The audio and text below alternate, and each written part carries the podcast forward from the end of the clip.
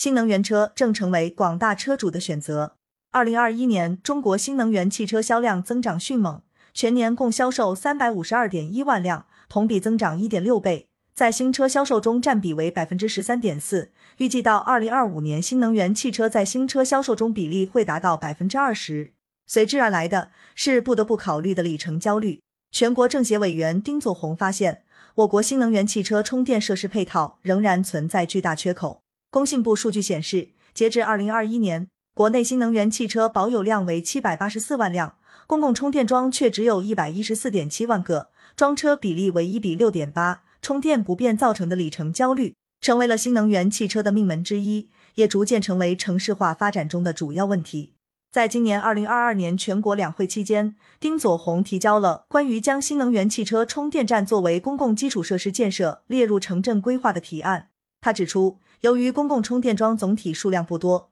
不少车主选择建私家充电桩，甚至非线充电。在一些老旧小区，原本电力供应紧张，线路老化严重，私人充电桩很可能导致线路过载，成为重大公共安全隐患。所以，加快新能源公共充电站的建设步伐。满足居民便捷出行的需求，成为了城市高质量发展的当务之急。丁佐宏说：“这不是一时的口号，而是提倡低碳应当做出的努力。”对此，他建议，首先，政府部门要把新能源公共充电站的建设当成城镇规划的重要内容，统筹布局。一方面，要积极统筹社会各方资源，加强城市规划、电网企业、配套建设方、充电运营商以及房地产商、物业公司等相关各方的合作。探索可复制推广的商业运营模式。另一方面，对于居住区以及商场等公共建筑内外的充电设施建设，应纳入法定政策，如明确新建居住区或公共建筑配建充电设施占其总车位的比例，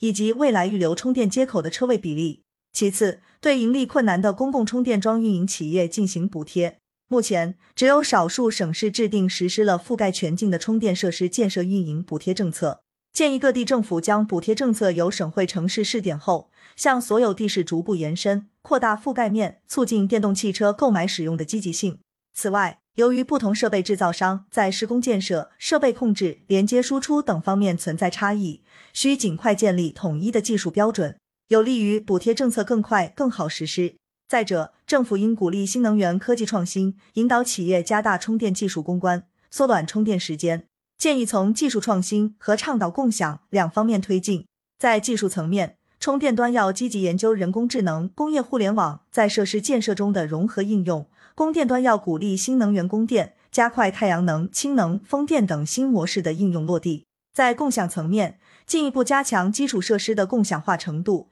加强公共充电桩的互联互通，实现设备利用率最大化。